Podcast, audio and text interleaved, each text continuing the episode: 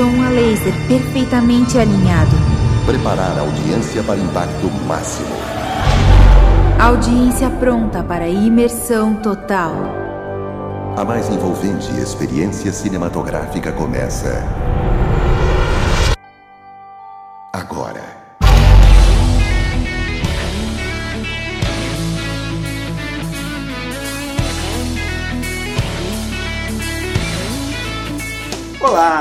Bem-vindos ao segundo episódio de Sinergia, o podcast de cinema e cultura nerd.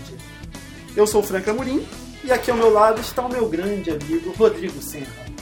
Boa noite, boa madrugada, bom dia!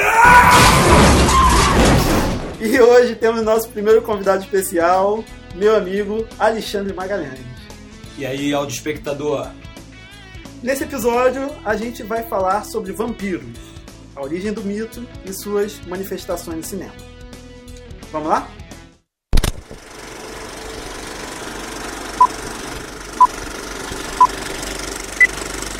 Áudio espectadores, lembrando a vocês que se vocês quiserem passar a sua opinião, um feedback positivo ou negativo para nós, não deixe de nos enviar um e-mail para o endereço contato@sinergia.com.br. Não esqueça também de dar like aqui na nossa página do Facebook e nos seguir no Twitter. Facebook é facebook.com.br sinergia e Twitter é arroba sinergia. Também lembre de divulgar o podcast para os seus amigos. Claro. Isso é importante. Com relação ao episódio anterior, que falou de filmes de fantasia e ficção científica de 2014, a gente entrou numa discussão sobre o X-Men, sobre o último X-Men, Dias de um Days of Futuro. a Future Past.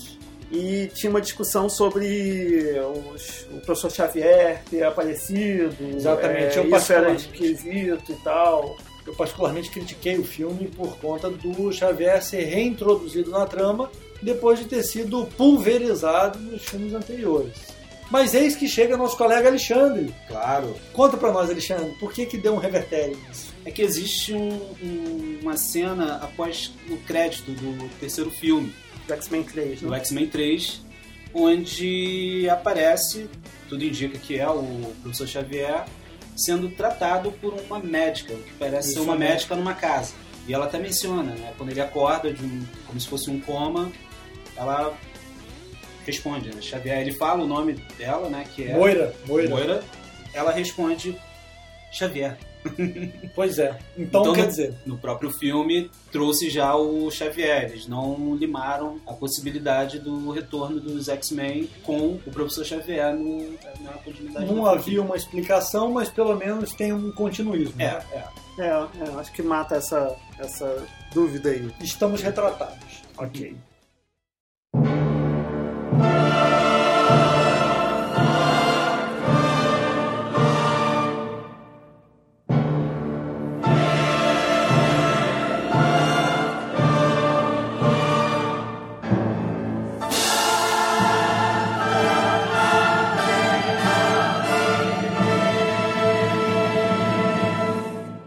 Caros ouvintes, neste segundo episódio de Sinergia, muito mais sombrio, muito mais sinistro, nós vamos investigar em profundidade as origens do mito de Drácula.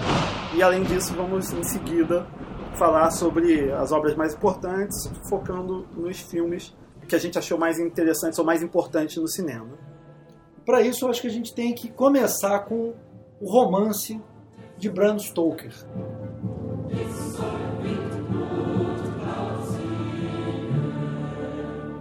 Pois é, você começaria falando do romance de Bram Stoker, mas eu vou falar de uma coisa anterior, Ahá! Por que favor, é o seguinte. traga um pouco de luz para a nossa Para as situação, trevas, né? Para as trevas da nossa situação. a origem do mito do Drácula, a origem do, do personagem criado pelo Bram Stoker, surgiu por causa de um vulcão que entrou em erupção não, em 1815. Explosão mental.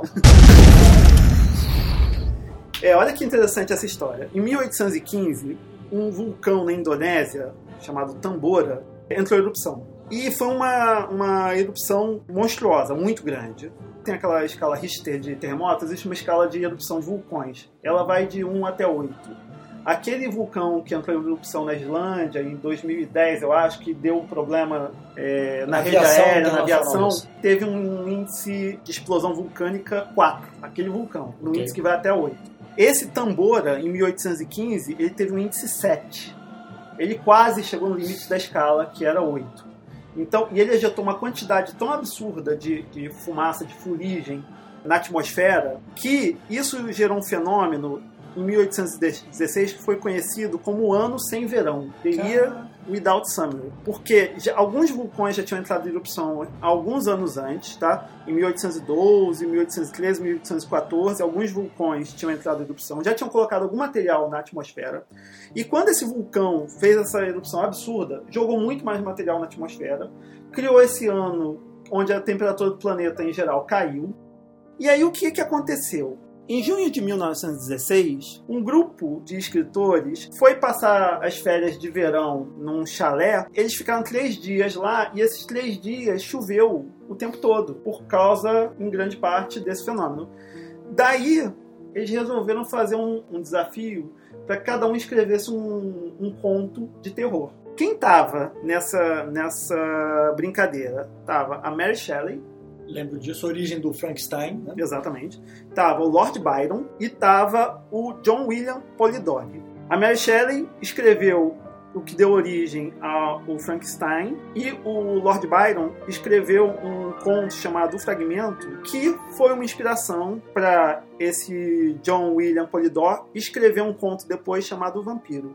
Esse conto Vampiro é considerado o primeiro conto que apresenta um vampiro como um aristocrata, como uma pessoa, uma figura é, elegante, sedutora, bonita, porque os contos originais do leste da Europa, os vampiros eram criaturas meio cadavéricas, Monstrengas, né? monstrengas, quase que zumbis. E ele faz a primeira versão de um vampiro moderno, desse que a gente conhece. Essa questão do vampiro cadavérico, meio zumbi, deformado, etc., vem da época medieval, onde as pessoas, por ignorância do processo de decomposição, quando faziam, ou por acidente, ou por brincadeira, exumação de um cadáver, elas viam o cadáver em decomposição. E a decomposição intestinal gerava bolhas gasosas que faziam o sangue ir até a boca. E aí a superstição da galera ignorante associava que aquele cadáver se alimentava de sangue, quer dizer, era o próprio sangue do cadáver. Só que era interpretado como se aquilo saísse da terra, se alimentasse de vivos e voltasse para a terra. E daí essa imagem de um Drácula vampiresco que está em decomposição, que é deformado e com sangue na boca. E até mais tarde da questão do, do Drácula voltar pro caixão dele. Exato. né, que ele Precisar sempre tem tá que no retornar caixão. ao caixão, né? É, exatamente. Ficou no imaginário coletivo isso. Exatamente.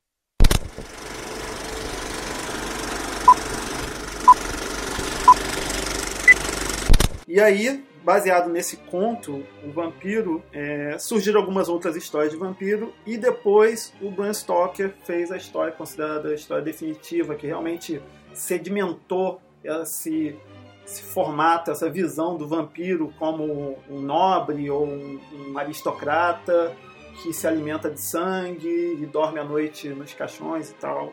E ele pesquisou durante sete anos. O Bram Stoker. Isso, construir a história do, do Drácula. E, curiosamente, ele, na verdade, se formou em matemática, Olha, isso eu não sabia. é, mas era muito ligado às artes. E aí, ele era amigo de um, a- de um ator. E esse cara tinha um teatro em Londres, era um dos teatros mais famosos de Londres, era um dos atores mais famosos de Londres. E ele virou gerente desse teatro. Então, ele era gerente de teatro e escrevia histórias e, e publicava, escrevia também em jornais e tal. E depois desse, desse estudo, ele fez esse, esse livro, O Drácula, que considera-se que é inspirado em, dois outros, em duas outras histórias. Né?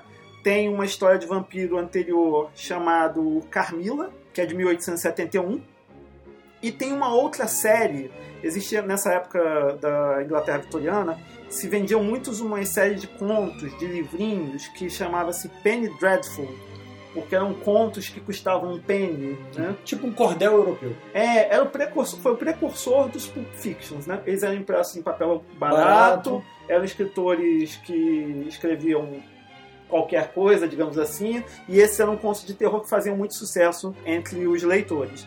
E tem, tinha uma, uma série dessas que se chamava Varney the Vampire, e era um desses contos de Penny Dreadful é, dessa época. Um complemento aí para a questão do Abraham Stoker, ele também trabalhava como escritor de jornal. E é por isso que ele materializou o conto num formato ficcional, usando é, uma narrativa com entradas de diário, telegramas, cartas, o log do navio. E isso dava uma veracidade, um realismo para a história, que apesar de ela ser totalmente ficcional, o leitor falava assim, puxa, de repente aconteceu mesmo. Isso. Né? Quase Então que era um documental, estilo. né, o estilo exatamente, exatamente. E o uso de é, múltiplos pontos narrativos era uma estratégia literária em que o leitor pensa assim, poxa, se- esses narradores todos não podem estar todos mentindo ao Exato. mesmo tempo. Então isso, fala assim, pô, essa história é real. Ele tem um nome Isso é. Romance epistolar. É Exato. desenvolver essa história nesse formato de. Coleção É, de documentos. Hoje isso acontece muito curiosamente em videogame, né? Sim. É, o Resident Evil, primeira vez que eu joguei Resident Evil no PlayStation 1, tipo, é isso, ele vai achando de documentos, de fragmentos, você normalmente vai. É, é mais barato você contar a história escrita do que você fazer toda a história em computação gráfica, em CG.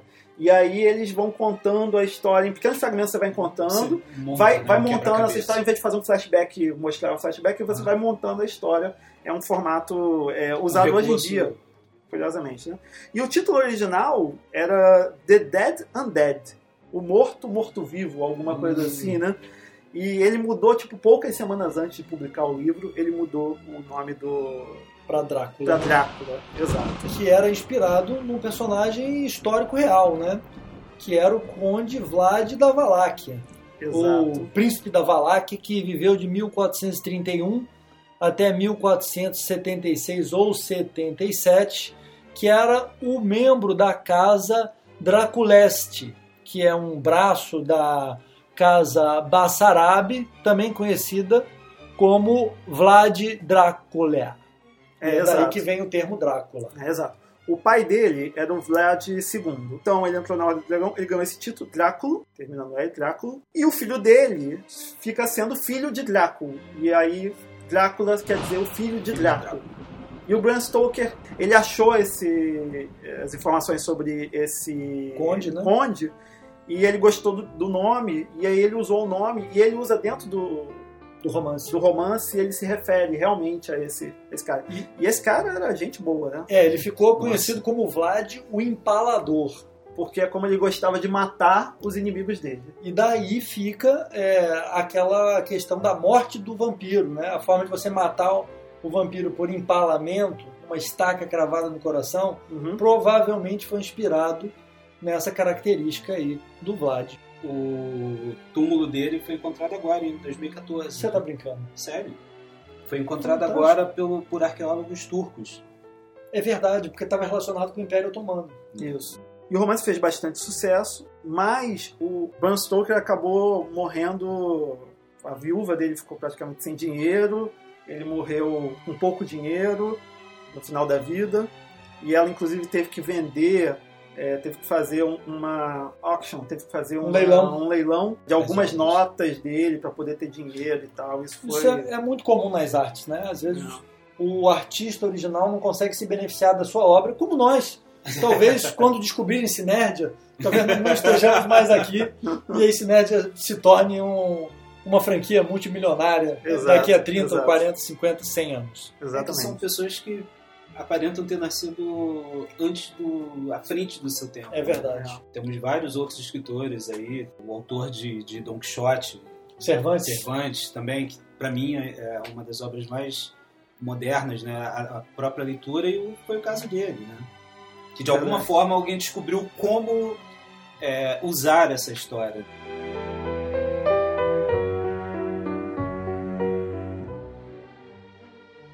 Agora eu proponho a gente fazer rapidamente um resumo do que é o Drácula, Uhum. só para contextualizar para os nossos ouvintes, e aí então dissecar essas características e de onde o Bram Stoker fez essa colagem para construir esse personagem, né? Então, o que, que a gente sabe do Drácula? Ele é um cara morto-vivo, que quer beber sangue, que não pode lidar com a luz do dia, que teme a cruz e alho, é imortal, e ele faz uma transição entre uma figura sedutora e uma figura horrenda, monstruosa, Um demônio, né? um demônio perfeito, e que também pode se transformar em outros animais, criaturas Isso. é, da noite aí, como lobo, é, morcego, Até ratos, ratos, o filme retrata essa parada dos ratos. Uma das coisas que eu achei mais curiosa é que existe uma doença chamada eritropoietic protoporfiria, que é uma deficiência da enzima ferroquelatase. O que, que é isso daí? O principal sintoma dessa desordem é hipersensibilidade da pele à exposição solar e alguns tipos de luz artificial, como por exemplo a luz fluorescente. Se a pessoa fica exposta à luz quando tem essa doença, a pele torna-se puriginosa e vermelha. Os indivíduos afetados podem também experimentar a sensação de queimação na pele. Olha aí. Um cara que é exposto à luz começa a pegar fogo. Então, eu acho que foi daí que o Bram Stoker, que tinha alguma formação médica, falou: Poxa, eu vou fazer o meu vilão ser é, um sofredor dessa doença, ou seja, ser suscetível à morte pela exposição à luz solar. Mas é interessante, porque no romance é uma fraqueza dele, ele não pode estar. ele, ele fica fraco, Mas exposto não à é- luz solar, mas não, não é era fatal. fatal, não era fatal. fatality. Exato, não é fatal o que muda depois, né? Conforme a gente vai falar daqui a pouco sobre alguns filmes, isso vai evoluindo e vai mudando e vai sendo adicionado ao mito do vampiro, né? Ele vai, na, na verdade, o, o mito ele é, ele é flexível, né? Ele vai se Sim. adequando, ele vai mudando conforme vai passando os anos e conforme o, o autor, escritor que pega e que resolve escrever e fazer uma obra em cima da. Até pra poder contar a história, né? Tem que ter os pontos fracos, os pontos fortes pra poder ter o oponente. Não ficar indestrutível, É, né? Que aí não. não, não, tem graça, né? Ele Não. tem que ter um calcanhar de Porque Aquiles. até então ele é o vilão. Sobre morcegos. Morcegos entraram na história e eles têm um papel importante porque existe de fato no mundo um tipo de morcego, muitos são frutíferos, mas existem alguns morcegos que são hematófagos, ou seja, eles se alimentam de sangue. Tem outras criaturas também, como sanguessugas, Uhum. mas os morcegos são interessantes porque eles naturalmente inspiram pra gente a repulsa e o medo. Só que no caso dos morcegos, eles são parasitas, eles não Uhum. matam a vítima. A ideia é que eles é, drenem um pouco de sangue, inclusive a saliva deles tem uma, Sim, uma substância. uma substância anestésica, Isso. né, e aí eles conseguem. Agora, por que, que poucas espécies animais têm essa característica de beber sangue? Porque o sangue é tóxico. O sangue é rico em ferro. Então, o excesso de ferro ele é tóxico para o, para o ser humano e para outros tipos de animais. Então, por isso que é tão raro você ter uma espécie aí que vive de se alimentar de sangue. Eu acho até que essa coisa do vampiro, do morcego vampiro, foi um pouco de coincidência. Ele não tinha essa noção de que existiam vampiros. Isso acabou coincidindo e foi perfeito, né, pro Sim. mito, porque aí você diz que os vampiros são tomam a forma de morcego e existe Uhum. um morcego que se alimenta de sangue, é coisa perfeita, mas acho que isso foi, acabou sendo uma coincidência. E vocês ouviram falar da Condessa Elizabeth, a primeira serial killer da história documentada da história da humanidade? Eu vi essa história. que essa mulher, ela parece que no julgamento dela se levantou 650 mortes. Né? E tem até aí, dizem as más línguas, que ela tomava banho no sangue de virgens para manter a beleza. E, e aí eu acho que isso também foi uma influência para o mito do vampiro construído pelo Bram Stoker, ainda que ele não trabalhe diretamente com, com esse viés, e outros filmes vieram explorar mais essa figura histórica, mas tem um pouco do imortal preservar a beleza e, e atacar a juventude Exato. e uma sexualidade envolvida nisso. E ela é, não é contemporânea do Vlad, né? Mas é um pouco depois, né? Um pouco depois, foi anos. 1560 e o Vlad Tá aqui 1400 embaixo, e um pouquinho. 1400 e alguma coisa. É. É, Ela, ela, veio na sequência. ela veio na sequência, isso. E essa associação de que sangue traz juventude, eu acho que ele cita alguma coisa. Pelo menos em vários filmes a gente tem isso. Sim. Né, de que, tipo, o próprio Drácula Stoker, que a gente vai falar, tipo, ele vai ficando mais jovem conforme ele vai se alimentando de sangue. E eu acho que no Drácula, o, o livro, ele também tem essa coisa de ir ficando... Na verdade, cada um, como é um romance epistolar e tem várias visões, cada um tem uma visão diferente do Drácula, né? Mas parece que no começo do romance ele é mais mais ancião, mais velho, E vai depois ele vai ficando um pouco mais novo na visão de outras pessoas mais pra frente. E, inclusive, era uma prática medicinal você fazer uma drenagem de sangue quando a pessoa estava doente. Como é que é o nome disso? Sangria, é, não, Uma?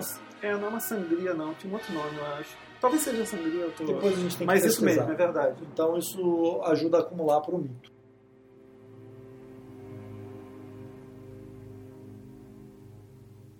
Ainda no filme, no- na, na retratação visual do Bram Stoker Drácula, não sei se vocês lembram de um personagem que era um americano, né? O filme se passava na Europa, mas tinha um americano chamado Quincy Morris, que era um dos pretendentes para a mocinha do filme. Vocês sabem de onde vem o Sr. Quincy Morris? Não. Não.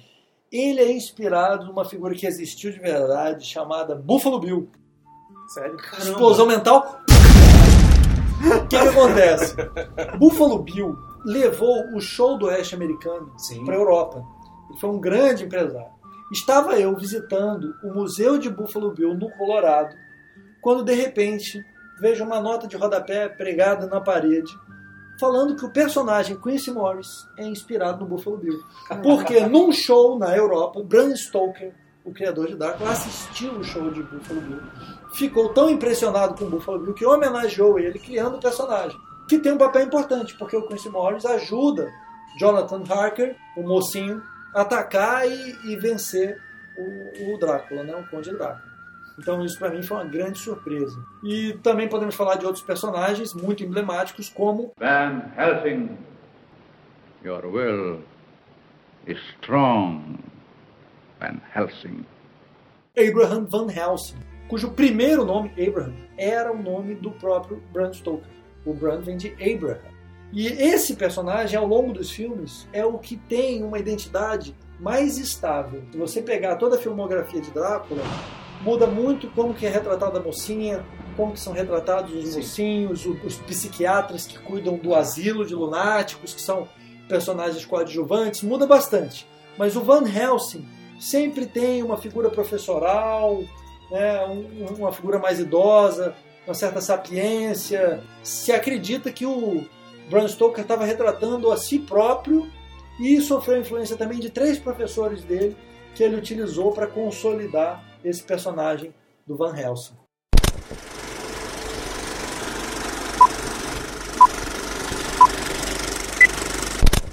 Vamos em frente. Nessa época do cinema, início do cinema, tem muitos filmes perdidos, né? É, é estimado que mais de 80% dos filmes que foram feitos antes dos anos 30 foram perdidos. E tem vários filmes que você só tem, a única informação que você tem do filme é o título e talvez o diretor e alguns atores. Você não tem nem a sinopse. Então, se tem alguns filmes que tem o título lá de vampiro e tal, muitos parece que se referenciavam a vampiras femininas, né? Vamps, que era aquela figura sedutora. Mas o primeiro filme que a gente tem ainda completo, preservado, que retrata o mito do vampiro é o Nosferatu, de 1922, do F.W. Murnau, que é inspirado, que é baseado, na verdade, no Drácula do Bram Stoker. Só que o cara não comprou os direitos para fazer o filme e ele acabou filmando por conta própria, sem pagar os direitos, e para tentar fugir um pouco de algum possível processo, ele mudou o nome dos personagens, né? Então é Count Orloff, em vez de ser Drácula, em vez de ser o personagem principal, em vez de ser o John Harker, né? Isso. Ele dá. Jonathan Harker. É, é o Hutter, o nome do personagem dele, que seria equivalente. Ele tem todos os personagens equivalentes, mas com outros nomes. A história é um pouco diferente. O vampiro também é diferente, ele não é um vampiro sedutor e bonito, na verdade ele é uma coisa meio monstruosa, né? Inclusive é uma imagem de vampiro que ficou marcada, ficou guardada, as pessoas é, reconhecem aquele vampiro muito branco, horrível, com os dois dentes, e é engraçado que são os dois dentes da frente, né? Pontiagudos, é, alto, careca, e que É, uma, se alimenta de sangue. de onda, né? É, então, esse filme é um filme mudo, alemão, da fase Expressionista. expressionista, não foi autorizado, como foi a lei. E a viúva do Bram Stoker, quando ficou sabendo do filme, ela processou o, o estúdio e o diretor. E esse processo demorou uns três anos e ela finalmente ganhou. E o que ela queria no processo era que o filme fosse destruído, todas as cópias fossem, fossem destruídas. Então várias cópias do filme foram destruídas, mas algumas se salvaram ainda. E são por causa dessas cópias que se salvaram que a gente ainda tem, tem acesso ao filme. Né? O filme foi restaurado por alguns é, adoradores, alguns cultuadores do filme. Né? Ele criou, ele é um dos primeiros filmes a criar essa ideia de cult movie. Uhum. Tipo, as pessoas cultuavam e aí elas faziam cópias e trocavam entre elas e mantiveram o filme vivo e ele é, veio sim. chegar hoje por causa dessas pessoas, dessas pessoas que cultuavam. Pirates Bay do século passado. Exatamente, o Pirates Bay do século passado. Uma coisa interessante sobre esse filme é que em 1922, que seria o, o ano de lançamento, não é isso? Do, isso. do Nosferatu original. Isso. Só para contextualizar historicamente, no Brasil nós estamos tendo a Semana, Semana de, Arte Moderna, de Arte Moderna. Ou seja, era um momento de ebulição cultural e de ruptura Sim. Né? É, global. É, mas é interessante porque uma das principais características do expressionismo alemão é que justamente por a Alemanha estar totalmente isolada do resto do mundo, Hollywood estava fazendo filme já pra caramba, mas a Alemanha estava totalmente isolada e ela começou a produzir filmes de baixo orçamento e as pessoas com diretores e pessoas muito criativas que piravam e tinham ideias muito interessantes, muito loucas, não tinham dinheiro para bancar e começaram a criar seu próprio cinema, né, que ficou muito característico, né? Aquela coisa de caras não tinham dinheiro para comprar luz para fazer sombras. Então eles pintavam as sombras na parede, né? Nossa, E aí ficou aquelas imagens de filmes tipo O Gabinete do Dr. Caligari, que tem um monte de cenários pintados bem assim estilizados e bem malucos, né? Vem dessa, dessa necessidade de você ter que fazer muito com pouco dinheiro. E aí você falou que o filme é alemão e a, a próxima refilmagem desse filme, de 79, com Klaus Kinski, também é alemã, né? Que deve ter sido uma homenagem, né? Acredito uma, uma que homenagem sim. ao filme. Ele foi restaurado em 1994, recentemente, né? É, recentemente. Tipo, tinham cinco, foram achadas cinco cópias, um grupo de pesquisadores se reuniu e fez uma restauração. Eu vi uma versão, comecei a ver, né, uma versão restaurada. É muito engraçado porque ele é dividido em atos, igual ao teatro. Começa assim, ato 1, um, aí vem o filme, a linguagem fim do ato época, 1, um, né? ato 2, né? É Isso. bem interessante. Ele tem esse personagem principal do Nosferatu que é muito legal, muito interessante. O, o ator é muito bom, a caracterização dele é muito boa. É ótimo. O cara é É fantástico. ótimo, ótimo. Mas, tirando esse cara, todo o resto do elenco é um. É péssimo. É péssimo. tipo assim, o ator principal, que faz o Hutter, ele parece, sei lá, parece um primo do Dedé, sabe? Porque é o cara altamente assim, espalhafatoso, sabe? É um filme mudo, ok. O cara tem que. Ele depende da expressão para poder passar a emoção e passar o, o que ele tá vendo, o que ele tá sentindo e etc. Mas o cara faz de um jeito, parece que você tá vendo um episódio de Trapalhões. Mas, é muito pô, engraçado. O exagero era o tom da interpretação na época. Sim. Porque é como falou, tinha os atos e a interpretação era de teatro, né? Uma interpretação teatral clássica, poderíamos dizer, né? Que é a, a entonação da voz, não tinha voz, mas ele tinha que dar essa expressão corporal de que ele está falando, né? De que é ele que Mas, então, mas não sou só eu que falo isso, não. Outros críticos falam a mesma coisa. Mesmo para essa época de. Ele era ruim. O cara era ruim. Eu vou entendeu? dar uma, uma outra dimensão para É. vocês. Colocar essa imagem do Dedé Santana no filme Nosferatu, para mim é a expressão máxima do horror.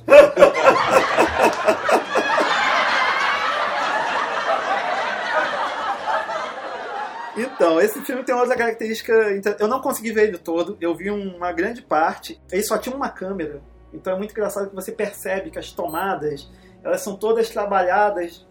O, cara tinha que fazer uma tomada só com aquela câmera e é naquela mesma câmera ele só tinha uma cópia do filme, né? Era naquela mesma câmera que ele ia fazer outra tomada para dar continuidade, para fazer edição, era um rolo só de filme, muito interessante.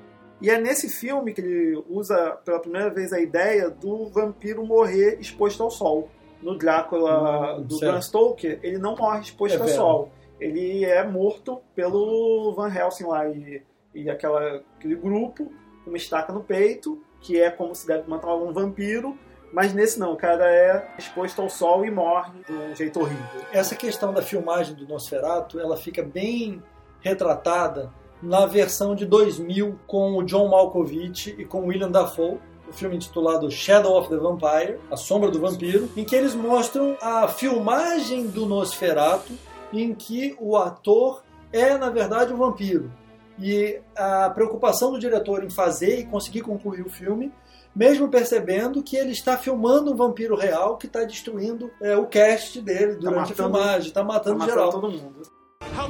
You destroy my photographer? Why not the script girl? I'll eat her later. Então vale a pena quem, quem é cinéfilo assistir a versão Shadow of the Vampire. É, vale a pena por vários motivos. né? Por ser um documento fiel de como era fazer filme na época, Perfeito. né, de como funciona uma produção cinematográfica daquele período e até essa viagem né, do Nosferatu ser realmente um vampiro é excelente a sacada. A fotografia do filme ficou muito boa, ficou muito fidedigna a, a como é o filme original, né, o primeiro de 22. Então realmente vale a pena. E com dois monstros do cinema, né? Cara, William Dafoe e John Malkovich. John Malkovich.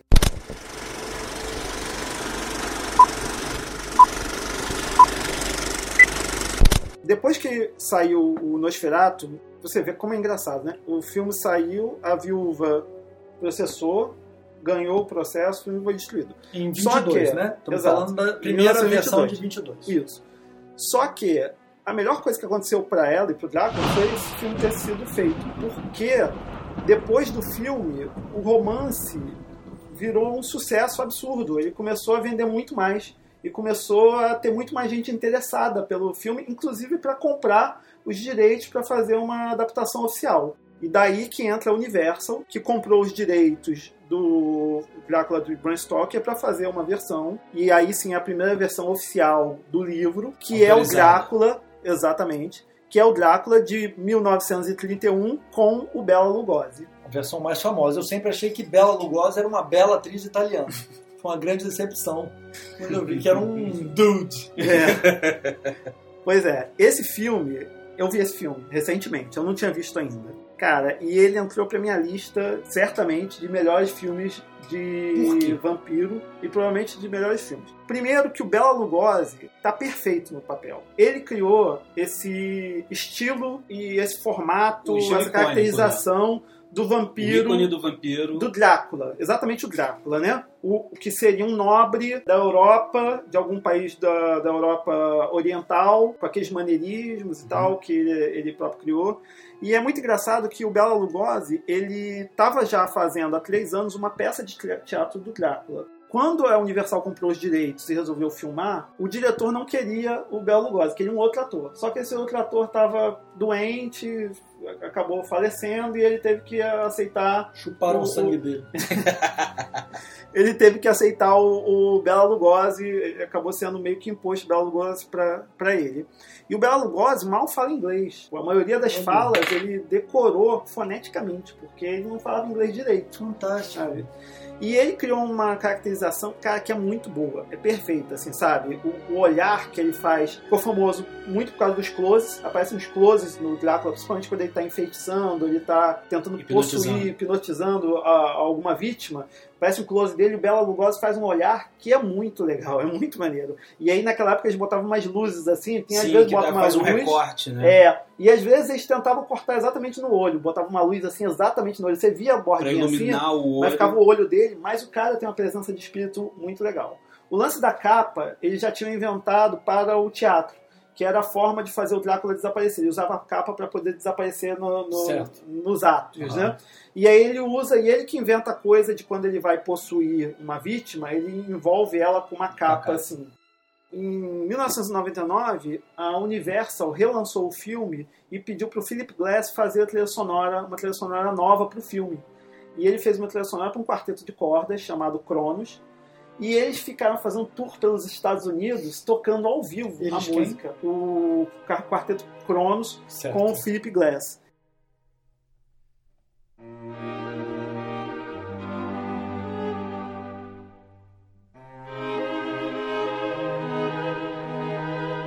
E essa trilha sonora é fantástica.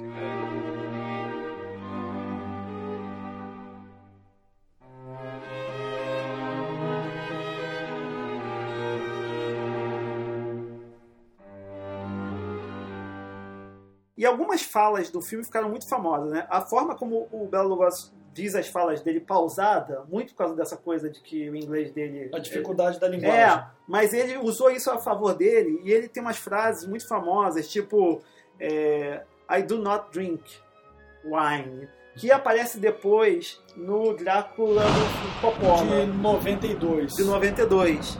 Os caras estavam com pouco dinheiro para variar, né?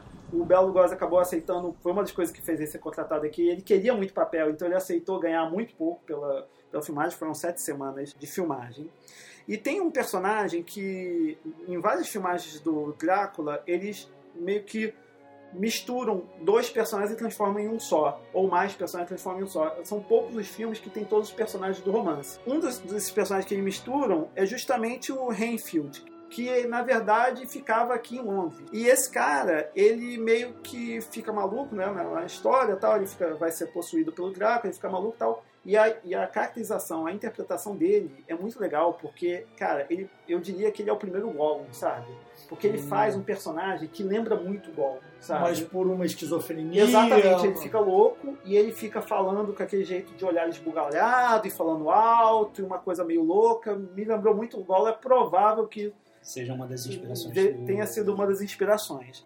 Nesse filme também é interessante notar que ele não tinha presas ainda, não apareciam as presas. Ele obviamente mordia, tinha, mas não aparecia, não tinha dinheiro para isso. E durante a noite das filmagens, o filme era gravado durante o dia, e à noite, para aproveitar o cenário e diminuir custos, a Universal estava fazendo uma versão é, latina do filme.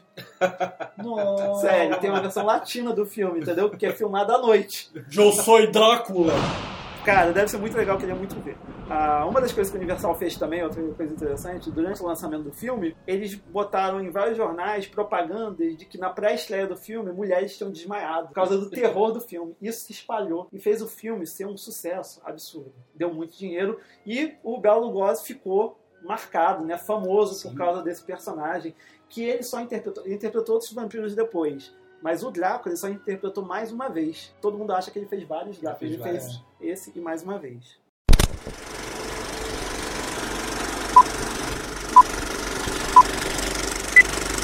Na sequência, acho que a gente pula para 1958, com um outro grande ator que encarnou o Conde, que é o Christopher Lee. A Universal estava desenvolvendo esse ciclo de filmes de monstros, que era o Drácula, o Lobisomem, o Frankenstein. Isso estava dando muito dinheiro para eles e estava dando tanta grana que no auge eles lançaram o crossover desses personagens. Então tinha House of Drácula, que tinha o Frankenstein, tinha o Lobisomem, tinha a Múmia, todos esses misturados. House of Frankenstein, alguma coisa assim que era o Vingadores da, dessa época, né? Era os crossovers dos grandes. Ah, todo mundo queria ver o Lobisomem versus Drácula. Todo mundo queria ver a Múmia versus Frankenstein. Essas coisas assim. E na época já tinha uma mídia de apoio que era o quadrinho, né? Com certeza. Os quadrinhos eles ajudavam a dar essa fama para esses filmes de monstro. E vamos lembrar o seguinte: 1929, nós estamos falando da queda da Bolsa de Valores de Nova York. Sim. Então nós estamos falando de crise, Exato. nós estamos falando de medo e o prenúncio da Segunda Guerra Mundial, que estava logo ali, Sim. na década de 30, ali até 1945, que coincide justamente com esse filme, House of Drácula, 1945. Então era natural o horror ter uma receptividade maior nesse período. Exato. E aí, logo em seguida, eles fizeram muito sucesso, mas depois, óbvio, esse ciclo começou, a forma começou a ficar desgastada, os filmes começaram a parar de dar sucesso e de ser produzidos. Alguns anos depois, veio uma nova, um novo estúdio chamado Hammer Studio, que começou a desenvolver filmes de terror. E um dos primeiros filmes é o Drácula, que também é conhecido como Horror of Drácula, de 1958, que é o primeiro filme onde Christopher Lee aparece como Drácula. Papel que ele também ficou muito famoso, ele fez um outro Drácula. Esse Drácula, sim, já tinha presas. Esse Drácula morre se exposto ao sol. Ele fez, se não me engano, sete, cinco ou sete filmes do Drácula nessa época, todos por essa Hammer Studios. Tava dando muito dinheiro, muito dinheiro, e ele ficou famoso por isso. Só para esclarecer para os nossos ouvintes, quem não lembra, Christopher Lee mais recentemente encarnou dois papéis famosos, um deles na saga Star Wars, que era o Conde Dooku, isso, né, que era vilão, e também Saruman em, em O Senhor dos Anéis. Né? Exatamente.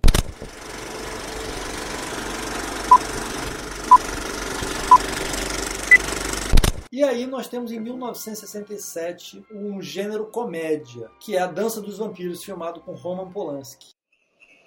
That night, penetrating deep into the heart of Transylvania, Professor Abrontius was unaware that he was on the point of reaching the goal of his mysterious investigations, in the course of which he had journeyed throughout Central Europe for many years, accompanied by his one and only faithful disciple, Alfred. É, é um filme bem divertido, em que tem alguns elementos da história tradicional do Bram Stoker, como a, o Van Helsing-like, que é um, um personagem mais idoso e que tem um assistente que, no caso, é encenado pelo próprio Roman Polanski. E o que muda aí é que, em vez de ter um único vampiro, existe uma corja de vampiros. Os protagonistas acabam invadindo e viram caçadores de vampiros, mas com muita comédia envolvida. E o que é curioso nesse filme é que a esposa do Roman Polanski, a atriz Sharon Tate, ela atua no filme. E aí o horror sai das telas e vem para a vida real, porque um culto americano acaba sacrificando a Sharon Tate. E ela é assassinada. Essa história é louca, eu não sabia. É uma né? história Isso eu não chocante. conhecia. E isso causou um impacto profundo no Roman Polanski. Era a família, quase- era a uma família loucura. Mason, né? Mason, que exatamente. invadiu a casa, ela estava grávida, invadiu a casa dela e sacrificou ela, matou ela, matou, obviamente, né, a criança que ela estava esperando, matou mais algumas Caramba. pessoas, é, foi horrível. E eu acho que isso também contribuiu para uma pausa é, no cinema de vampiros, pelo menos americano, logo depois desse evento. E esse tema só vai ser retomado bem mais lá para frente. É, e também por conta do que o Franklin falou da questão do desgaste. Existem algumas fórmulas no cinema que são cíclicas. Elas têm um período em que elas são uma novidade, depois elas são desgastadas, né? Você começa a ver filme B fazendo o tema vampiro até e aí entra nas comédias, né, que são o alívio disso tudo para poder, é, são as paródias, né? Que onde é permitido você reeditar, só que de uma forma engraçada esses temas. Aí dá uma pausa e volta depois, né?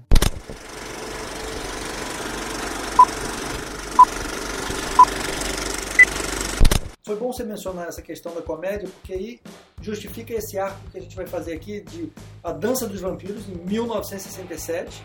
E aí a gente pula para o futuro recente, aí, 1985, com um dos filmes que eu considero é, super divertidos e com uma nova abordagem para o Drácula, que é Fright Night, ou A Hora do Espanto.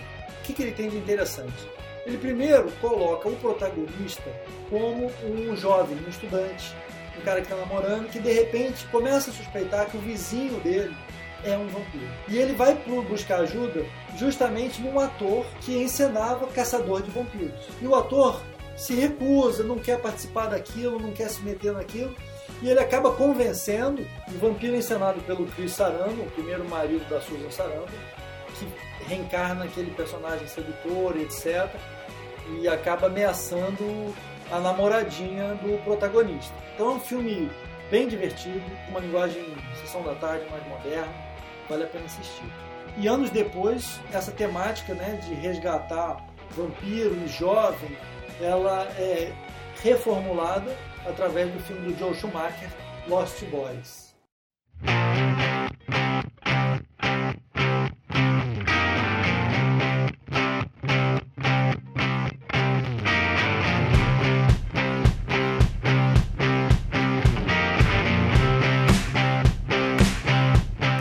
Boy foi um filme que eu vi, assim, muito na minha adolescência, né? Sim. Ele tem, tem vários elementos ali, né? Que representa a adolescência do pessoal ali que pegou metade dos anos 80, anos 90. Pô, tem. Cara, tem o pôster do Jim Morrison dentro do, É do esconderijo dos É vampiros, verdade. né? É. É. E os vampiros são. começam a, a ter aquela coisa. É jovem, não é o aristocrata, Exato. né? É um cara descolado, maneiro pra caramba, que tem uma moto, né? Que Parece uma, parece uma gangue, né? Sim, Associado mais às coisas da gangue, do rebelde, né? Do jovem que vai ser jovem pra sempre. Exatamente. Mas ainda invocam o mal, né? Eles são os maus, né? Tem uma trilha sonora muito legal, esse filme, ótimo. né? Músicas da Apple The Bunny, eles cantam Eles até cantam uma música People do, Strange. do The Doors, do People Are Strange. É um filme que, pô, eu vi muitas vezes. Eu É, gosto o- bastante. O Lost Boys ele é muito, ele é interessante nisso, ele junta tudo, né? A coisa do, de transformar em marketing um gênero, de ser descolado. Se teve o- esse- essas modinhas de agora, né, de Crepúsculo e etc.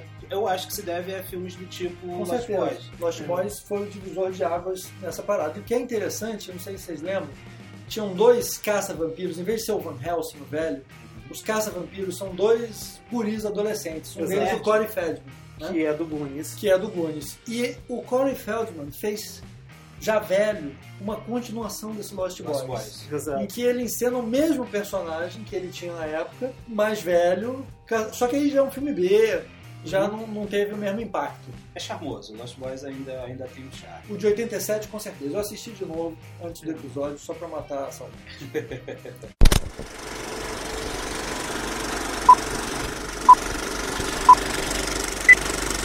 Em 1992, a gente teve aí sim um divisor de águas nos filmes de vampiro, O mais especificamente, mais especificamente no filme de Drácula, que é o Bram Stoker's Drácula do Francis Ford Coppola. Esse filme, Coppola tinha terminado o Poderoso Chefão 3, estava esgotado, super cansado, e ofereceram para ele fazer Drácula, e ele acabou aceitando, só que ele tinha gasto muito dinheiro no Poderoso Chefão 3, e aí o estúdio impôs algumas limitações para ele fazer o filme. Uma das primeiras limitações que foram impostas era ele só podia fazer locação interna. Ah, não sabia disso. Ele só podia fazer em estúdio. Né? Voltando um pouco, né? Na verdade, o que acontece? O, o Francis Ford Coppola queria fazer a versão definitiva do Drácula, a mais fiel, a mais real possível adaptação do romance do Bram Stoker. Ele fez, né? Eu diria que ele fez, porque é, até agora acho que nenhuma superou essa versão de 92. Ele acrescentou algumas coisas. A mais famosa é o início, onde ele dá essa origem Sim. que não é contada no livro, só é citada, né? E aí ele contou realmente a história lá de Va- Do do Vlad. Vlad, o empalador, inventou uma história lá de que uma coisa meio É, Romeu e Julieta, meio é. shakespeariana, de que a esposa achava que ele estava morto, ela se mata, E aí ela não pode ir pro céu. e aí quando ele é volta, ele suicida. descobre ela morta, ela é uma suicida, os padres lá dizem que ela não vai pro céu, ela vai pro inferno, e aí ele, se ameaça revolta. E é punido É, com a exato. imortalidade. né? Exato. Esse filme tem um elenco fantástico, né? O Gary Oldman como o Drácula, Perfeito. a Winona Ryder como a esposa dele, do Vlad. Que era minha musa infantil, né? Na época que eu era adolescente, a minha musa era Winona Ryder. Tem o Anthony Hopkins como Van Van, Helsing. Helsing. Tem o Keanu Reeves. Como Keanu Reeves. Como Keanu minto, Jonathan Harker. Exato. E é um dos primeiros filmes que aparece a Mônica Bellucci. Que é a minha musa da fase adulta. Eu acho que ela merece um aplauso. Então ele tem eh, essa limitação de ter sido todo interno. E uma das coisas que o Coppola botou na cabeça é que ele não queria usar efeitos digitais. Já que o livro foi lançado na época mais ou menos da invenção do cinema, ele queria fazer uma homenagem ao cinema também. E aí ele quis fazer o filme só com os recursos que alguém da época da invenção do cinema poderia ter usado. Então São ele fez efeitos mecânicos. Exato, vários truques, truques de dupla exposição. Uhum. Tem uns documentários no YouTube muito legais que mostram como ele fez algumas cenas Bom, e tal. tem uma miniatura, né? Não, e antes disso, o que acontece? Ele chamou uma equipe de efeitos especiais e explicou isso. Ó, a gente vai fazer os efeitos especiais e eu quero que os efeitos especiais sejam todos Old referentes, school, old school. referentes ao início do cinema. E aí os caras falaram pra ele, cara, não vai dar pra fazer isso. Mas começaram a trabalhar com ele. Conforme foram trabalhando com ele, ele diz isso no documentário, né? Eles, como todo, todo mundo, né? Como todo especialista de alguma técnica, os caras começaram a tentar manipular ele pra ele ir usando os efeitos, né? Tipo Deram- assim, fala, não, beleza, a gente vai fazer um filme do jeito que você quer. Mas aí conforme vai fazer, ó, pô, mas isso daqui, a gente. Nesse aqui a gente precisa usar, porque não tem como. Ó, nesse aqui também a gente vai precisar usar um efeito digital. E aí chegou uma hora que ele se revoltou com essa galera e ele demitiu todo mundo. Demitiu toda a equipe de efeitos especiais. É um monstro. Chamou o filho e a filha pra trabalhar com ele. Olha o nepotismo. E com esse desafio de fazer os efeitos especiais como se fosse o filme do, do início. E ele conseguiu. O ganho do filme é esse, porque ele deu um conceito, que é de, Um de reeditar, de ter um visual. Coisa de ser fiel, de ser fiel. Acabou que ele, pela a falta de grana, que é a arte no perrengue. Quando a arte cresce, é sempre no perrengue. Quantos filmes aí com orçamentos Milionários. milionários não, não conseguiu passar Era essa sensação que, sensação que a gente tem quando vê o Drácula do É, a, limi- Coppola. a limitação é um grande eh, estímulo para a superação humana. Sim, e, e o Coppola é o cara que pegou essa transição do cinema, né? Quando você vê aquele documentário do veio no THX, que é sobre o, o cinema e Coppola é o, é o papai do, do pessoal que veio depois, né? Sim. Spielberg, George Lucas. A nova né? geração Então aí. ele não que ele tenha o conhecimento que ele trabalhou com as pessoas do, de- do início do cinema, mas ele ainda tem aquele conceito analógico de cinema Exato. sabe? E isso ajudou, só que atrapalhou na hora dele passar para esse pessoal que já estava no digital, que já. É, e ele não é contra o digital, né? Ele Não, queria é- fazer uma, uma E homenagem cabia, ao filme. cabia, claro. E quando eu vi, engraçado, quando eu vi o filme pela primeira vez, tinha Sim, algo estranho pra mim. exatamente. Porque ele teve realmente que fazer essas limitações e você vê um filme, um filme moderno, com esses efeitos é, analógicos, digamos Sim, assim, sim, sim. cara, tinha algo ali que não batia. Só ama isso, com o fato de que o filme era todo feito em estúdio. É um filme de.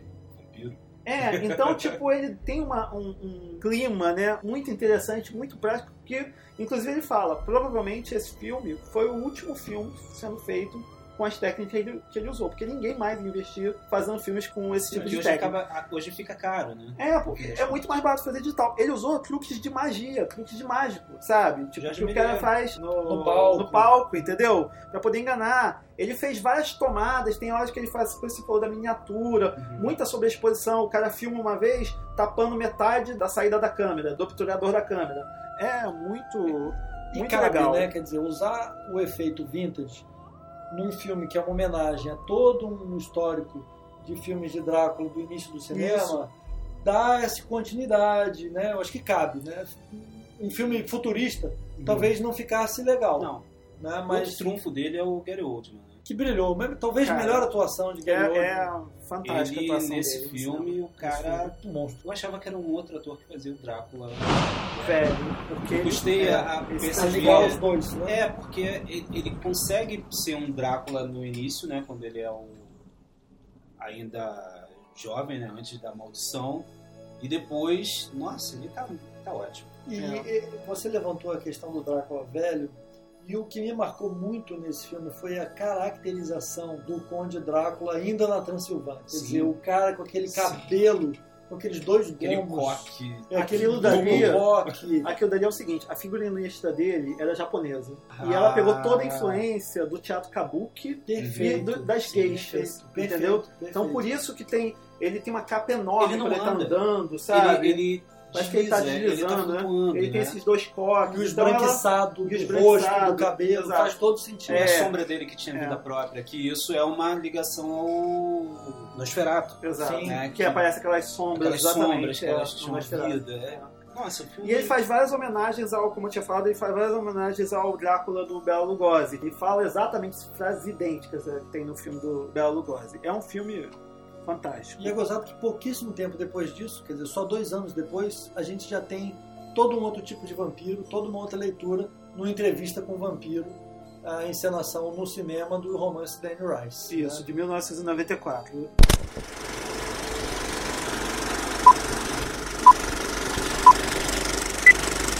Entrevista com o Vampiro, lançado em 1994, é baseado no livro chamado Entrevista com o Vampiro, da escritora Anne Rice. É uma outra tomada sobre os vampiros, né? Na verdade, eles são uma sociedade, eles estão vivendo a vida junto com os mortais, eles não são necessariamente a encarnação do mal, eles simplesmente têm uma maldição, digamos assim, e eles tentam viver a vida deles Eles com aquela maldição, exato. Como seria, né? Como seria se você se transformasse em vampiro? O que, que você faria? O que, que você não faria? Mostra ali o Lestat, tipo, como que é, é, ele transforma o personagem do Brad Pitt, e o que, que vai acontecendo com ele, e as coisas. É, é muito. E esse filme foi o filme que eu passei a respeitar o Brad Pitt. Foi a partir dele que eu parei de ver aquela coisa que as meninas ficavam falando na época, né? É. Nossa, mas como ele é lindo, como ele é... Cara, ali ele tá bem. Ali você tem todos é os galãs do cinema da E época. é né? gozado, porque É. o Tom Cruise tá feio. É, Uhum. Ele tá é, meio ridículo, botaram uma peruca loura nele É, e tal. porque a autora não queria, né, que fosse ele. É, o que acontece? Teve uma campanha contra o Tom Cruise E ele queria muito fazer um filme, justamente porque ele queria tentar fazer um filme Sim, onde ele fosse imagem. reconhecido como um bom ator e etc e tal. E Ela fez uma campanha contra. Depois que ele fez o filme, depois que ela viu o filme, não sei se é marketing ou não, se aconteceu por uma questão de marketing, mas o fato é que ela deu o braço a torcer e passou a assinar embaixo, falar que ele estava ótimo. Porque originalmente ela Destaque queria, alto, né? ela queria o Rutger Hauer como, como que Lestat. fez Blade Blade, Runner. Runner. Que fez o Blade Runner. Só que esse é Eu o que o, o, E é o, um é, é o que o, na época os produtores argumentaram. O Rutger Hauer já era um ator velho, relativamente Sim, velho. sim. E o Lestat, o vampiro, ele é eternamente jovem. jovem. Então tinha que ser uma pessoa que passasse uma figura assim. Então, Não, e, e é legal que assim, ne- nesse período já começa no cinema aquele conceito de que a vida pode sim copiar a, a arte, né? E, ou vice-versa. Pelo apelo que o Lestat tem, né? Que ele no mundo, no- na vida moderna dele, ele é um popstar. Cara, o Tom Cruise é um popstar. Naquela época, então, ele tava. Ele- cara, eu acho que ele nunca tá continua, em baixa, né? né? Nunca teve em Ele baixa. sempre tá em né? alta. É, sempre tá em alta. Então seria fácil para o público fazer essa identificação rápida, sem ter um contexto no, no filme para fazer com que o, o- o ator parecesse assim, né?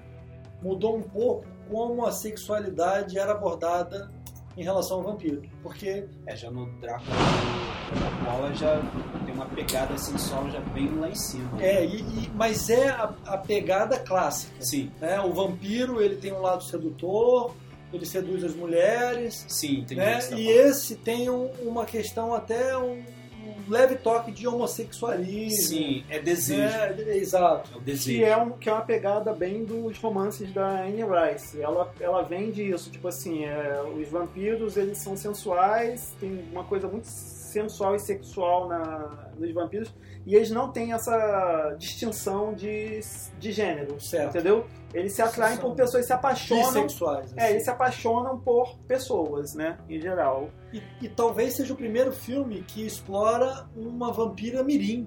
Sim. Exatamente, ia É, falar disso isso agora. É- Kristen Dust. Que é um dos primeiros papéis da Kristen Dust, E é chocante. que é chocante, é muito bom. É, Muito. E ela é uma das personagens mais cruéis da história Sim, uma criança, da ficção, é- cara. É difícil, né? Eu também, outra coisa que foi difícil aceitar no- na época que eu vi, uma criança ser tão cruel. Ela é muito Eu cruel. não era acostumado É, com isso. Criança era uma criança no filme. Exato. E ela tá ótima nesse papel. E ela é mais cruel do que todos eles juntos, né? Não tem ninguém mais cruel do que ela no.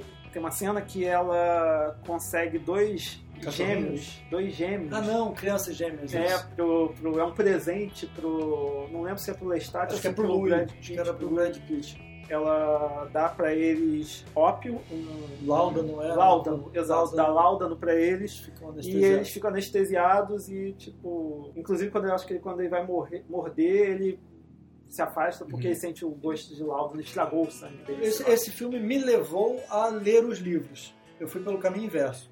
Eu não, não tinha lido nada da Anne Rice. Depois de ver o filme, eu me estimulei a, a ler. Li uns dois ou três, gostei, mas chegou um ponto que saturou um pouco. E Eu aí acho eu legal, parei de ler. Eu acho legal quando um filme faz você procurar, procurar o a Com obra. certeza, é um mérito do Porque, claro, eu acho que o, o, o- o cinéfilo ele não pode se fechar, não, eu só vejo filme. Não, a leitura é importante. É um sabe? complemento, né? Não- e, e um não substitui o outro. Assim, ah, eu- acho que o filme ficou ruim porque foi mal adaptado. Não, é impossível. O diretor, o produtor, quando pega o livro e vai adaptar, ele escolhe uns pontos do livro, faz a- aqueles pontos se tornarem ali a guia e vai embora. É entendeu? uma outra mídia. né? Sim, exatamente. Não dá pra ser. É, eu li também, eu li o primeiro livro só, o Entrevista com o Vampiro. Eu gostei bastante, mas uma coisa que você vê que o filme faz muito bem, e você concorda, é que o Louis, que é o vampiro do, do Brad Pitt, ele é muito chato. Ele é um cara que fica se lamentando. No livro, então, acho que é pior. Ele fica se lamentando o tempo todo. Chorando as pitangas dele lá, do Uhum. vampiro e tal. É, é, é um emo daquela época, antes de existirem os emos, né? Mas era, era um pouco o estilo emo. do, do Brad Pitt, né? No iníciozinho de carreira dele, se você for ver Meet Joe Black, ou se você for ver Lendas da Paixão, ele fazia esse personagem assim, sou bonitinho. Mas sou triste. É, mas sou triste, sou. Minha beleza me é, traz tristeza. Exatamente, exatamente. Era, era a pegada dele, né? E aí depois mudou um pouco, ele ficou mais hardcore, mais piadista e tal, mas esse início de carreira dele. Agora ele é o marido da Angelina. Exato. É. Outro papel. Porque ele vai ser triste. É.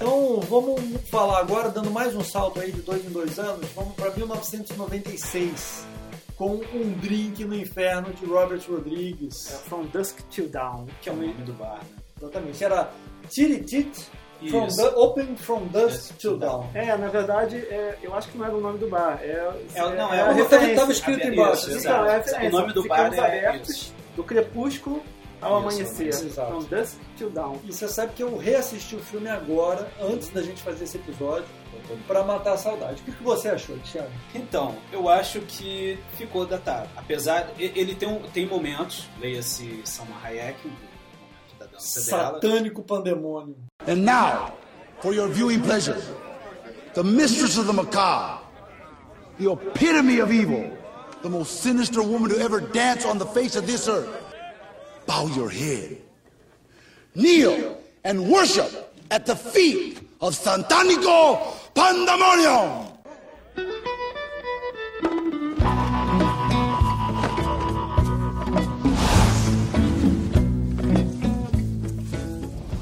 Não, sinceramente, é bonito. É um momento bonito do filme. Até o ponto em que eles entram no bar, o filme tá legal. Só que tem algumas coisas que é, dentro de cinema se chama a, a diegese, né? Que você acha crível na história.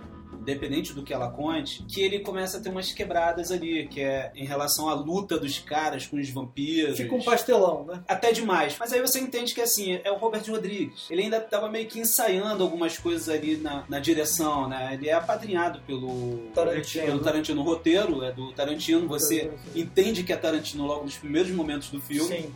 Né, Exato. nos diálogos, mas assim, ficou datado, mas ainda é um filme legal, tanto que nós estamos mencionando aqui sobre um filme Pois de é. vampiro. Eu, eu lembrava um pouco dessa, desse momento de transição em que ele começa como um filme sério, crível, Uhum. né? E na hora que eles chegam no, no bar de vampiros é aquele twist, Ah, né? que é você legal. Sim, tá sim. achando que tá assistindo um filme policial e de repente descobre que tá vendo um filme de horror.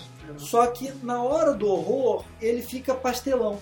Demais. Ele chega demais. no horror pastelão que eu acho que dá muito contraste com.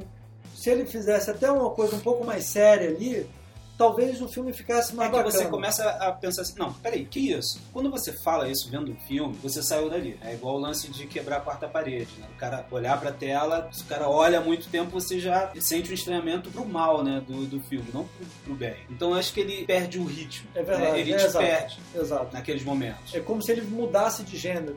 Né? Sim. Ele começa policial, vira horror e depois vira comédia. É difícil isso daí. Mas temos que dizer que as atuações estão fantásticas. Hum. O George Clooney dá um George show. Clooney tá muito legal. dá um show. É, o próprio Harvey Keitel como pastor Sim, que perdeu a fé. sim. Tá, tá fantástico. E o Quentin Tarantino fazendo o psicopata. É, ele sempre faz impagáveis. Ele é um psicopata mesmo. Em, em particular, tem uma cena que eu achei sensacional.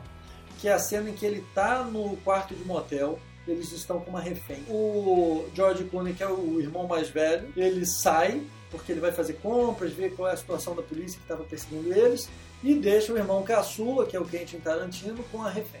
E o Tarantino vai assistir televisão e chama a refém, que era uma senhora de meia idade, meio gordinha, para sentar com ele ao lado da cama. E aí o Clooney chega tempos depois no motel, tá o Tarantino na sala em vez de estar no quarto, e a porta do quarto está fechada. E o Clooney começa a conversar com o irmão e de repente percebe, cadê a refém? E ele pergunta é, pro caçula, cadê ela? Onde que ela tá? Não sei o que. Ele, ah, ela tá no quarto. E o Clooney abre a porta do quarto e nessa hora a câmera só mostra o Clooney e o olhar estupefato dele, vendo para dentro do quarto não mostra o quarto ainda. E aí começa a ter mensagens subliminares, alguns frames interpolados do que Mostrando. que tá no quarto. Eu tentei inclusive dar alguns Você só pausos. entende assim pelo terceiro já, né? É, porque no fim eles mostram a cena, que é o cadáver da mulher na, na cama e o quarto pintado de sangue nas paredes. E o que ele fez foi dar zoom em alguns trechos. Aham. né? Então, o revival aí de Cães de Aluguel, de Pulp Fiction e tal. Muito legal. Mas ficou, essa cena ficou sensacional, Emblemática, né? emblemática.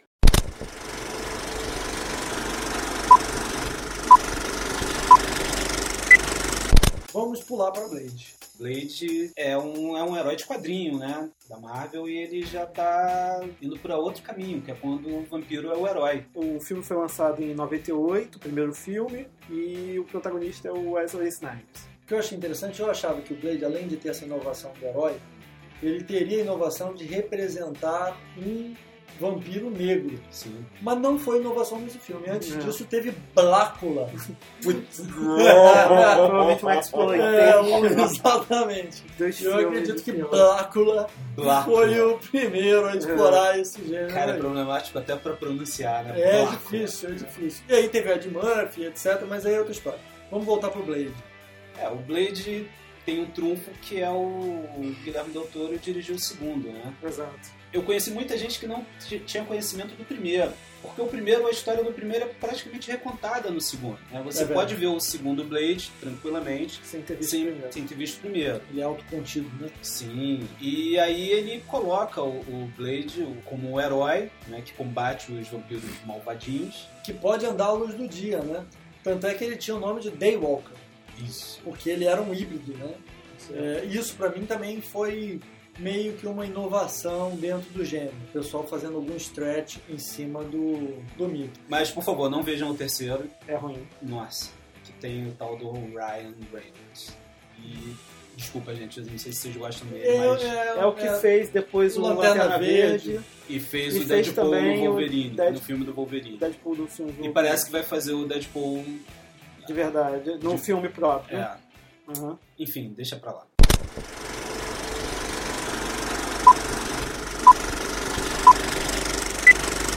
É nessa linha de, de Dráculas modernosos, eu acho que acertaram a mão no Underworld.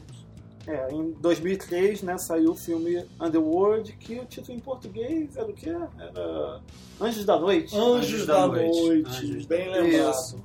Kate Beckinsale. É, esse filme tem uma forte... é, ele foi até processado, né? Ah, não sabia. É, porque ele usa uma forte inspiração, ele é muito parecido com o RPG Vampiro a Máscara. Ah, perfeito. E aí a, a- Como é que é o nome? A White Wolf, que era a produtora do Vampiro do jogo, processou falando que eles estavam copiando. Só que, obviamente, não ganhou nada, porque se for pensar, o próprio Vampiro a Máscara Vampiros é uma cópia exatamente. muito forte dos, da Anne Rice, dos filmes de Vampiro da Anne. Rice, tudo vai se transformando, E né? vamos lá, eles não competiam na mesma mídia. Um É. tá em cinema, o outro tá É, em RPG. É, mas aí mas o cara queria, de repente, fazer depois Queria um filme... Ganhar sem trabalhar. Aí É, não, né? é, exato.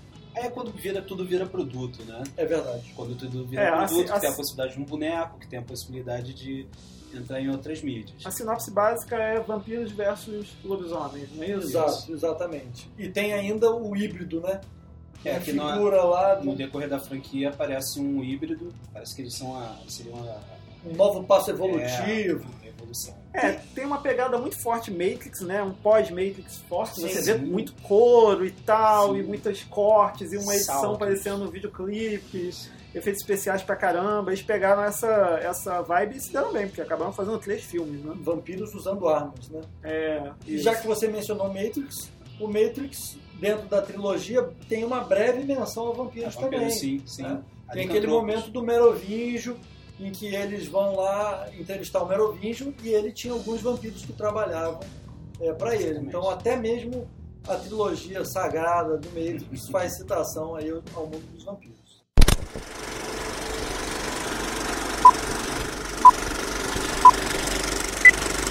E uma outra abordagem foi com Van Helsing, em 2004. É um filme que surgiu no meio do Underworld, né? O Underworld teve três instâncias, 2003, 2006 e 2012. E no meio do caminho surgiu Van Helsing com o Hugh Jackman, Fazendo Van Helsing, né? fazendo Van Helsing, que aí era um Van Helsing rejuvenescido.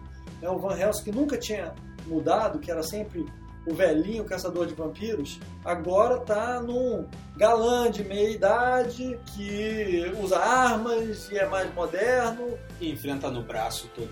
E é exatamente. E é também aquela abordagem do sincretismo, que não tem só vampiro, mas aí tem o Frankenstein no meio, e tem o lobisomem no meio, e tem até a Kate Beckinsale, que estava fazendo sucesso no Underworld, botaram ela como heroína no Van Helsing também.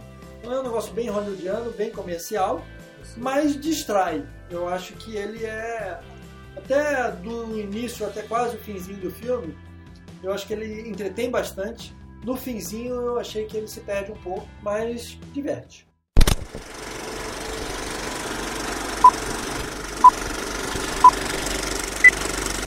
Todos esses filmes são uma pegada, desde se você for pensar é, disso que a gente está falando, a partir de 96, com o Drink no Inferno, passando pelo Blade, Underworld, principalmente Van Helsing, são todos muitos filmes blockbuster, estilo herói, super-heróis, superpoderes, né, onde os vampiros estão ali como muitos como mocinhos, mas uma coisa mais super-herói, né?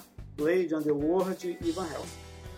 Em 2008 saiu um filme de vampiro, pode-se dizer mais clássico, no sentido de que é um vampiro que está simplesmente. É um filme de terror, onde ele precisa se alimentar de sangue, é uma história do vampiro, né? Mas a grande diferença era a protagonista. Eu estou falando do Deixa Ele Entrar, que é um filme sueco, onde a protagonista é uma criança, né? O vampiro é uma criança. Ele é um filme uma pegada muito mais de filme europeu, né? mais devagar, a história vai acontecendo devagar. O garoto que mora numa cidadezinha na Suécia sofre bullying, deve ter lá seus 11 anos. Ele parece um vampiro, ele é muito branco, esse garoto, é lourinho e tal. Na primeira cena ele aparece sem camisa, parece realmente que ele que é o morto-vivo de noite em cena. E aí chega uma vizinha, chega uma pessoa com uma, com uma filha, né, um pai com uma filha, e que a vizinha ele começa a se é, relacionar. relacionar. com ela, cria uma amizade e tal. O que acontece é que ela é uma vampira e o, o pai, na verdade, não é um pai, é como se fosse um, um padrasto. É como se fosse uma pessoa que é, é, uma servi é um serviçal dela, praticamente. Ah, Tem uma relação entendi. meio, parece de pai, mas é uma relação meio serviçal. Ele, depois, eu não quero falar muito para não, não, não estragar, né? Mas o fato é que ele mata pessoas, ele é meio que serial killer, ele mata pessoas para recolher o sangue para poder alimentar ela. Para não ficar tão chocante dela, criança, ser.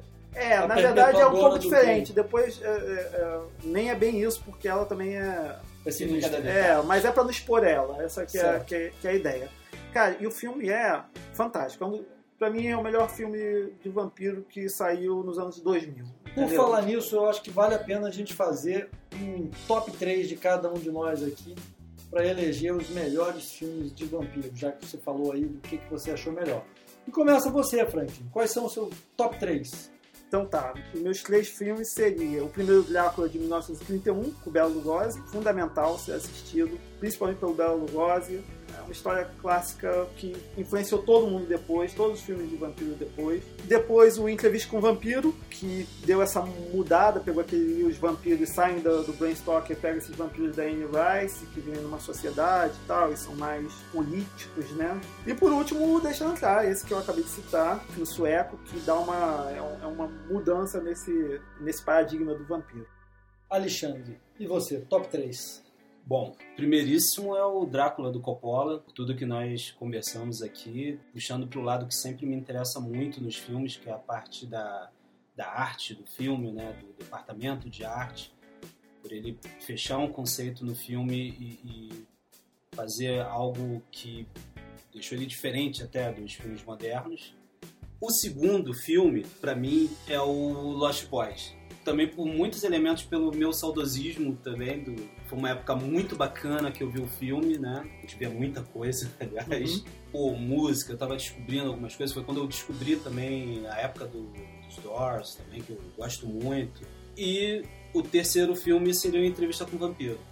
Que ele também tem um outro viés, uma outra forma de, de contar essa mitologia que foi a Anne Rice acabou criando mais um viés para a mitologia, né? Como o próprio Franklin falou, dos vampiros. E esse seria o meu top 3. É, indo na esteira de vocês, eu pegaria do Franklin, em vez do Drácula original, eu pegaria o Drácula do Coppola, do Bram Stoker, né, que você citou, Alexandre.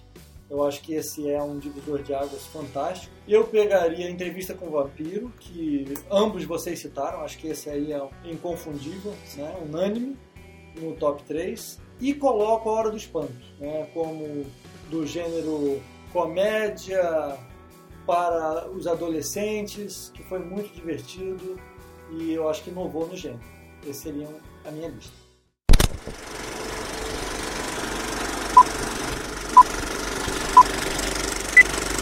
Então agora a gente vai dar um novo bloco chamado Fica a Dica, onde cada um vai dar uma dica de qualquer coisa. Pode ser um filme que saiu recentemente ou não, Website. um livro, um site, uma exposição, um aplicativo. Qualquer coisa, a ideia é que a gente dê uma dica para o nosso áudio espectador de algo interessante. E eu vou começar. A minha dica é um site chamado Every Frame a Painting. Eu vou colocar o link lá no nosso site, de um cara chamado Tony Zhu. E ele faz análises sobre cinema, sobre aspectos do cinema, né? Por exemplo, tem um vídeo dele onde ele está analisando uma cena do Silêncio dos Inocentes. Em outro ele está falando é, mal do Michael Bay, e Uhum. filmes do Michael Bay. Tem um que ele fala sobre comédia, como que a comédia podia ser muito mais visual no cinema. Fala do David Fincher, analisa o estilo do David Fincher. É muito bom. é- São vídeos relativamente curtos, tem, sei lá, 5, 10 minutos cada vídeo, e ele faz umas análises muito boas, de muito coisa interessante. Ele fala de Spielberg, fala de Martin Scorsese, fala de várias coisas muito legais. Essa é a minha dica. Bom, a minha dica, nossa, é muito diferente. É uma animação que passa no Cartoon Network chamada Irmão do Jorel. Irmão do Jorel. Irmão do Jorel. É nacional essa É animação? nacional, é uma animação nacional criada pelo Juliano Henrico. E que eu achei legal é que ela não faz aquela coisa de usar os elementos que todo mundo acredita que é brasileiro, né? É, uma- é um menino que ele é o irmão do Jorel, que o irmão dele é um cara, um cara super famoso do bairro e tal. Tanto que o garoto nem tem nome, o nome dele é esse. E mora com uma família super estranha, que tem dois avós, o pai mais dois irmãos. E é bem louco, na pegada de coisas como Flapjack, apenas um show, que tem uma coisa. ou- É, que tem aquela coisa meio anos 80. E eu acho que vale a pena. Ser brasileiro também, né? Aham. A gente vê tanta coisa que é lá de fora que a gente acaba absorvendo um pouco a, a cultura lá de fora e deixa de lado a, a- a nossa identificação, né? Com os nossos costumes. E é um desenho que vale a pena. Tá passando no cartão. No Cartoon Network, as, os episódios inéditos são às 8h45, às segundas-feiras. Tá, a gente bota o link lá no site também. E aí eu vou mudar completamente de ponto geográfico e vou dar uma dica russa para vocês.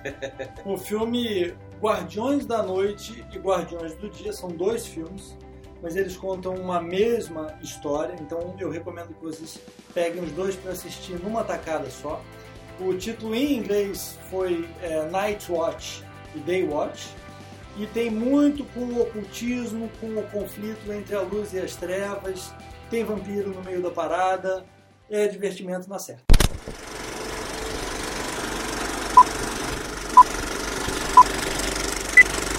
E agora a gente chega no momento de encerrar esse episódio.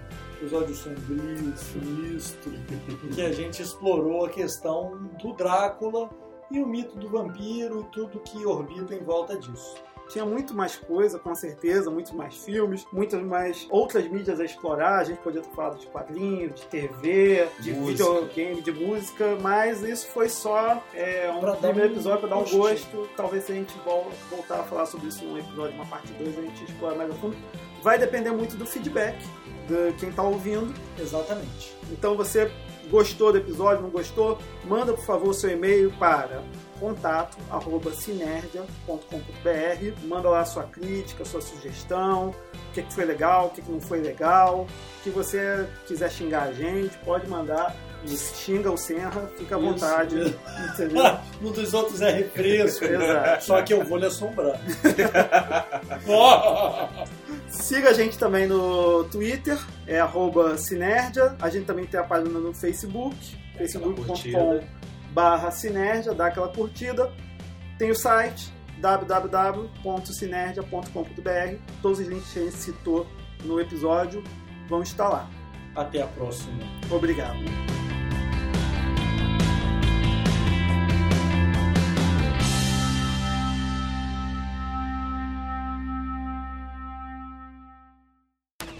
Children of the night. What a mess they make. I am Count.